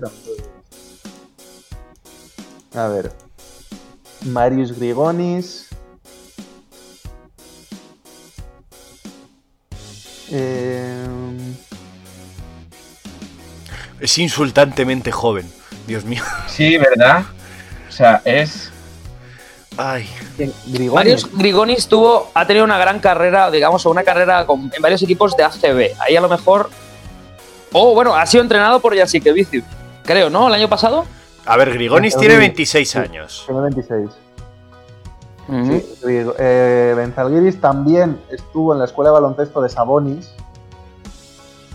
Sí, pero no fue entrenado por Sabonis. Vale, si no se acepta, sí, probablemente. A ver, con Jasikevicius tendríamos la entrada a la NBA Eso es. y a partir de ahí sería ir para atrás a ver cuál es la manera más rápida de llegar. Y con esta ya sí que cerramos sección, que Sí. me están cantando, pero si no nos vamos a alargar demasiado. Vale, ya Eso sí, sí. guárdate los demás nombres. Ya sí eh, que seguramente Vicius. esto volverá. ¿Sí? A ver. A ver. Carrera NBA ya sí que Vicius. Yo, a ver, yo creo que la mejor opción del equipo de Dandridge es seguramente Karina Abdul-Jabbar. Vale. Eh, y dato importante, cuando a Jasikevicius lo traspasan a los Warriors, Sí. lo entrena Don Nelson. Oh, Entonces, ahí claro, tenemos Don- un dato, ¿eh? Don Nelson ya nos abre mucho el, el camino. Entonces, vale. Jasikevicius fue entrenado por Don Nelson. Sí. Nos vamos a la época de jugador de Don Nelson. Ujú. Es que es mucho Eh, de los Celtics. Boston Celtics de 1965 al 76. Claro, entonces deberíamos buscar algún jugador que haya podido coincidir con Bob Dandridge dentro de esos Celtics. Uf, complicado, ¿eh? Que estuvieran los Bucks de aquella época. Vamos a buscar las plantillas del 74. Estaba. Por ejemplo. Joder, ¿quién es? Sí. O del 70-71. Bueno, cu- cuida- bueno, cuidado, cuidado. El entrenador era Auerbach. De, Vale. Boston, digo. Claro, pero Auerbach no se movió de Boston. Nosotros lo que necesitamos es salir de Boston. Sí. Sí, pero es que luego entrenó en los 80, que a lo mejor ahí podemos conectar con Jabbar. O no, no entrenó en los 80, calla, ahora que lo estoy diciendo. No, perdón, perdón, me he colado, me he colado, me he colado, me he colado. Claro, no. Eh, vale. Don Nelson. Sí, bueno, también lo entrenó eh, Carlisle en los Pacers. Pero creo que Nelson nos acerca más. Hmm, Bueno, Carlisle jugó en los Celtics de los 80, Hmm. pero coincido en que Don Nelson nos, nos, nos acerca más, sí. Hmm, Don Nelson, Don Nelson. ¿Algún compañero de equipo de Don Nelson? Puh, es que estamos hablando, pues a ver. mm, El, el núcleo del equipo se movía poco, tampoco es... Em, lo, lo que sí que es que podéis bailar por Celtics y Bucks directamente casi. Quiero decir, ¿Pero con quién? con el propio Don Nelson. Me refiero porque no, no llega con su propio acceso. A los Bucks. Es que él, por ejemplo, aquí me pone que entrenó a los Bucks desde el 76 y dejó de ser jugador de los Celtics en el 76. Espera, ¿entrenó a los Bucks en el 76? Sí, Sí. empezó como entrenador jefe de los Bucks en el 76. Pues entonces ya está, entrenó a Bob Pero Dandridge. cuidado, espérate, cuidado. Eh, porque Dandridge, ¿hasta qué año estuvo? Bob Dandridge era jugador de los, de los Bucks en el 76. Sí, lo traspasan en las 77-78, pues ya está. Pues ya Pues ya está. está, joder. Fue entrenado Vamos. por Don Nelson, que también entrenó a Bob Dandridge. Perfecto. Hemos unido a Mario Oye. Grigonis con Bob Dandridge, ¿eh? Somos unos Y en, frikis. y, y en esto, o sea, perdón, Marius Grigonis fue entrenado por Jessica Vicius, que fue entrenado por Don Nelson, que entrenó a A Bob Dandridge. Pues oye, La yo creo que nos vamos que con el, con trabajo, vamos, Nos vamos con el trabajo bien Vamos. hecho, ¿eh? Bien Pues sí, hecho y satisfechos, ¿eh? Pues nada, Pere, yo me lo he pasado teta, o sea, espero que te una vez. Eso sí, en los comentarios decidnos qué os ha parecido, porque no descarto que esto sea un coñazo para el que lo esté escuchando. Entonces, pues en ese caso ya lo que podemos hacer es jugar a esto fuera de micro, ya por nuestra cuenta, por pasar el rato. Además, a lo mejor, como estamos patrocinados por Mao con una cervecita, esto queda más divertido. todavía. Bueno, muchas gracias Pérez y nos vamos ya con Jacobo y la última pista por misterioso.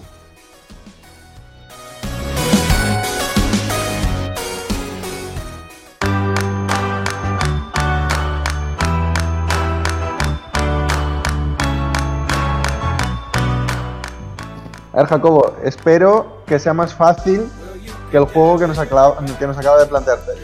Mira, para ponerlo muy fácil voy a traer un 3x1. Tres pistas por uno. ¿Vale? Hemos dicho que este jugador jugó en 16 equipos durante los 13 años que duró su carrera. Siendo drafteado como lottery pick en uno de los drafts más polémicos o difíciles eh, dentro de esos 16 equipos, solo 6 fueron equipos NBA. Esa es la primera pista. La segunda mini pista es que cuenta con tres títulos en su palmarés, que casualmente son tres títulos que ganó con equipos españoles. Mm, Vale. Y la tercera pista, una vez salió por aquellos equipos españoles, se convirtió en un temporero entre Europa, Asia y Venezuela. Tengo pista del tonto, ¿eh? Tengo pista del tonto. Yo, yo creo que es el más difícil que hemos hecho nunca. Igual, ¿eh? Y con toda la información que ha dado. A ver, pista del tonto.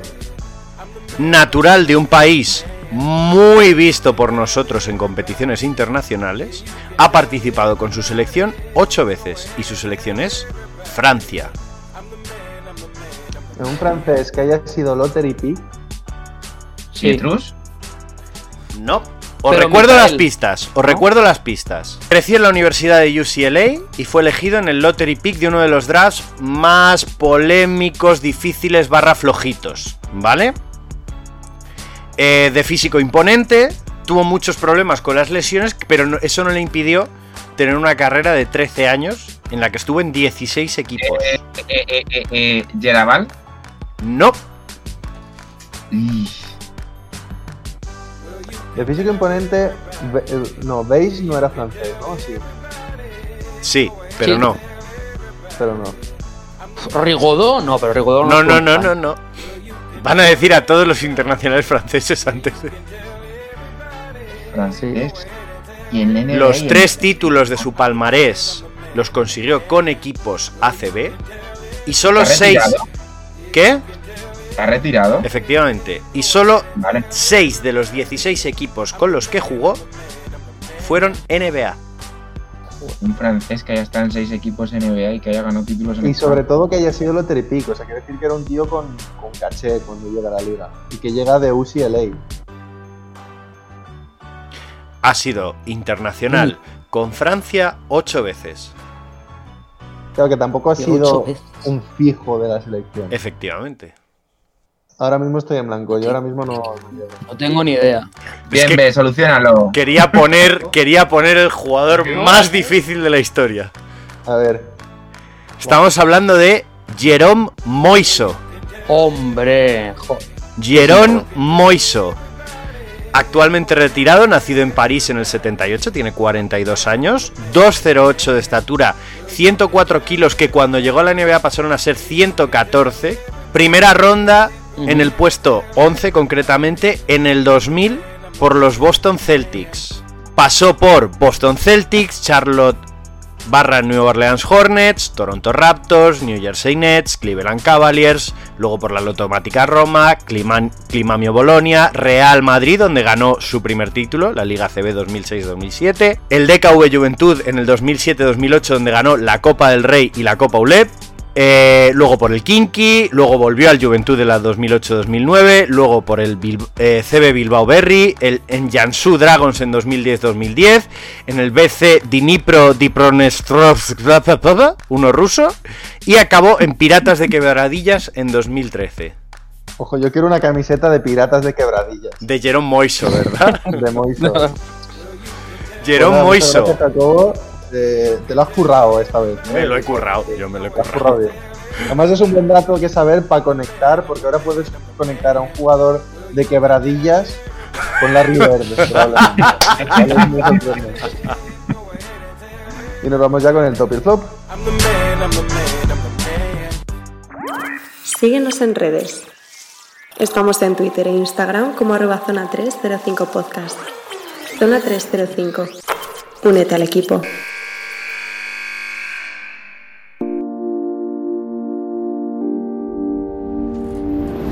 Lo mejor y lo peor de la semana. Eh, ¿Alguno se anima a empezar? Voy. Venga. Voy. Bueno, mi top de esta semana creo que tienen que ser en conjunto Barcelona y la vuelta a las pistas de Pau Gasol. Eh, para mí creo que, que es una buena noticia para, para nuestro deporte y sobre todo en España. Aunque ya sea con, con de despedida, como todos ya intuimos, en las futuras Olimpiadas. Eh, y mi flop, pues, pues vamos a recurrir al comodín, porque es que no levantan cabeza ni. Por ejemplo, Killian Hayes, que ha sido muy buena elección este año, no le están dando ni la titularidad, así que flop para Detroit Pistons. Vale, si os parece bien, voy yo. Eh, mi top mm, de, man- de, de manera hon- honorable, top honorífico es para, de verdad para este jugador misterioso de Jacobo. Me ha parecido espectacular, de verdad, top honorífico. Eh, top de verdad, eh, digamos que es el Bayern de Múnich por la temporada que ha hecho y clasificarse para los playoffs me parece una barbaridad, de verdad. Y mi flop, eh, sorprendentemente, es Gabriel Deck. Nada más cañón. No metas el dedo en la llaga, no metas el dedo en la llaga. Eh, voy yo. Eh, para mí, top. Valencia Basket, porque creo que siendo quienes son, han hecho los deberes hasta donde podían. Y ya solo les quedaba, pues, esperar lo mejor, prepararse para lo peor. Y eh, para mí el flop, y esto en cierto tono humorístico, eh, los fans de Facu Campazo. Porque ya... Ojo, si- estoy totalmente de acuerdo, ¿eh? O ¿Quién? sea, eh, me está saliendo últimamente en Twitter una cuenta de fans de Facu que sale el, el hombre a mear y lo ponen como highlight de la semana. Es terrible. Efectivamente. Eh, ya cuando creíamos que teníamos suficiente con el, con el community manager de Denver Nuggets, los fans de Facu Campazo son todavía peores. Sale Facu Campazo sacándose un moco en la pista y ya es mejor jugada de la madrugada. Con lo cual, eh, yo creo que hay que mantener todo en perspectiva. Facu se está ganando los minutos eh, a pulso, está, está rindiendo cuando sale en pista, pero yo creo que ya. Que Facu se Es que, hará su hecho, hueco, eh, pero a su ritmo. te- Te voy a dar un pequeño dato, es que además es algo que me, me ha indignado esta mañana. Esta misma cuenta los he visto tuitear como madre mía la conexión en el pick and roll entre Facundo y Jokic es que se ve que se entiende como dato de la noche eh, más menos por 100 posesiones de Jokic con Campazo en pista menos 20 sin Campazo en pista más 20 Vaya. Vaya. Pero bueno, eso, los fans de Facu Campazo que, que tienen que rebajar un poquito ¿eh? el nivel de intensidad. ¿Bien? Pues mi top precisamente iba a ser para los Denver Nuggets, que llevan una racha muy buena de 8 victorias seguidas. Y parece ser que con las adquisiciones nuevas, sobre todo con Aaron Gordon, están encontrando un ritmo de juego súper eficiente. Y mi flop, la verdad es que no sé muy bien a quién dárselo esta semana porque estaba un poquito fuera del mundo del baloncesto, pero si tuviera que dárselo a alguien, yo creo que sería San Antonio, que ha sido precisamente lo contrario. Una vez ha ido Aldrich, que ya llevaba una temporada sin jugar, están desinflando un poco y creo que llevan como 5 o 6 partidos perdidos seguidos y necesitan encontrar un poco el ritmo porque se están, sal- se están yendo de playoffs, se están yendo de opciones.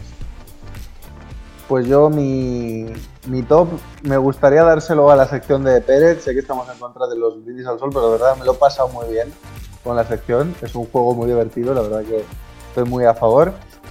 Y mi flop, pues esta semana tampoco lo tengo especialmente claro.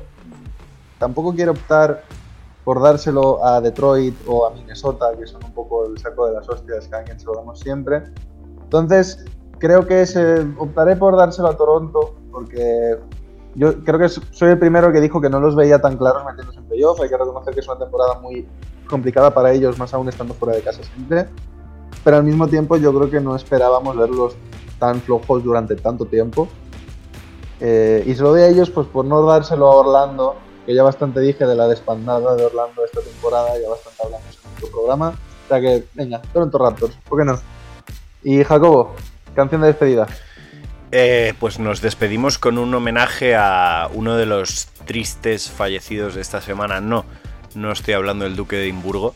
Eh, Hombre, si nos pones una canción del Duque de Edimburgo, te coronas, nunca mejor dicho. me refiero al, a la otra celebridad que nos ha dejado esta semana, que es el rapero DMX, con el que creo que todos podemos establecer también una conexión en cinco pasos, porque seguramente alguna de sus canciones hemos escuchado, que ya ha sonado además en, en este programa. Eh, DMX ha fallecido a los 50 años después de un infarto, por lo que sea. No veo una conexión entre el tren de vida de los raperos de los 2000 y sus muertes prematuras. Eh. Intriga más grande. eh, en cualquier caso, un hombre que ha sido no solo historia del hip hop, sino también historia del baloncesto por la profunda conexión que durante la primera década de los 2000 tuvo el hip hop con el baloncesto. Y nos despedimos con su mayor éxito, la canción X Gon Give It To You. X te lo va a dar. Pues con este precioso homenaje en el que Jacobo ha dado a entender que DMX ha muerto por cocainómano, nos despedimos hasta la semana que viene. Adiós. Hasta luego. Yeah, uh, yeah, yeah, uh. Yo, get it twisted. This rap shit is mine, motherfuckers. Fuck what you heard. It's what you hearing. It's what you hearing. Listen. It's what you hearing. Listen. It's what you hearing. Listen. X gon' give it to you. Fuck, wait for you to get it on your own. X gon' deliver to you. Knock, knock, open up the door, it's real. If the non-stop pop out, I'm stainless steel. Go hard, getting busy with it. But I got such a good heart that I make a motherfucker wonder if you did it. Damn right, and I do it again. Cause I am life, so I got to win. Break bread with the enemy. No matter how many cats I break bread with, I'll break who you sending me. You motherfuckers never wanted nothing but your life saved. Bitch, and that's on a life day. I'm getting down, down. Like a nigga said freeze. But won't be the one ending up on his knees, bitch, please. If the only thing you can't steal was came out to play, stay out my way, motherfucker. We gonna rock, then we gonna roll, then we let it pop, don't let it go. X gon' give it to ya, he gon' give it to ya. X gon' give it to ya, he gon' give it to ya. First we gonna rock, then we gonna roll, then we let it pop, don't let it go. X gon' give it to ya, he gon' give it to ya. X gon' give it to ya, he gon' give it to ya. Ain't never gave nothing to me, but every time I turn around, cats got their hands out, wanting something from it. I ain't got it, so you can't get it. Let's leave it at that, cause I ain't with it. Hit it with full strength. I'm a jail nigga, so I face the world like a the bullpen. You against me, me against you. Whatever, whenever, nigga, fuck you gon' do. I'm a wolf in sheep clothing. Only nigga that you know who can chill. Come back and get the streets open. I've been doing this for 19 years. Niggas wanna fight me, fight these tears. I put in work and it's all for the kids. But these cats done forgot what work is. They don't know who we be looking. They don't know who they see. Nigga, we gonna rock, gonna roll, then we let it pop, don't let it go. X gon' give it to ya, he gon' give it to ya. X gon' give it to ya, he gon' give it to ya. First we gonna rock, then we gonna roll, then we let it pop, don't let it go. X gon' give it to ya, he gon' give it to ya. X gon' give it to ya, he gon' give it to ya. Hey yo, where my niggas at? I know I got them down in the greens, give them love and they give it back. Talk too much for too long. Don't give up, you're too strong. Love to the wild, wild hunters. Shout out to niggas that done it. And it ain't even about the dough. It's about getting uh, down for what you uh. stand for, yo.